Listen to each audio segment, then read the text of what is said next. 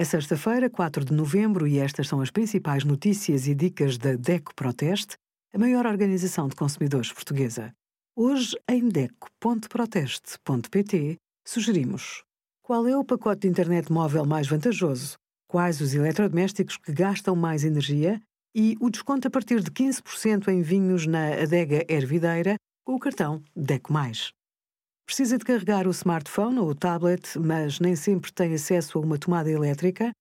Recorrer a uma bateria portátil ou powerbank pode ser a solução. Depois de carregados, os powerbanks podem transferir a energia armazenada para a bateria de um outro dispositivo. Os mais baratos custam menos de 5 euros e os de maior capacidade podem chegar aos 500 euros. Antes de escolher o powerbank, tenha em conta, sobretudo, três critérios: a capacidade, as portas de carregamento e a velocidade de carregamento anunciada.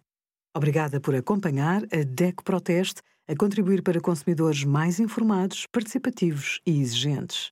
Visite o nosso site em deco.proteste.pt.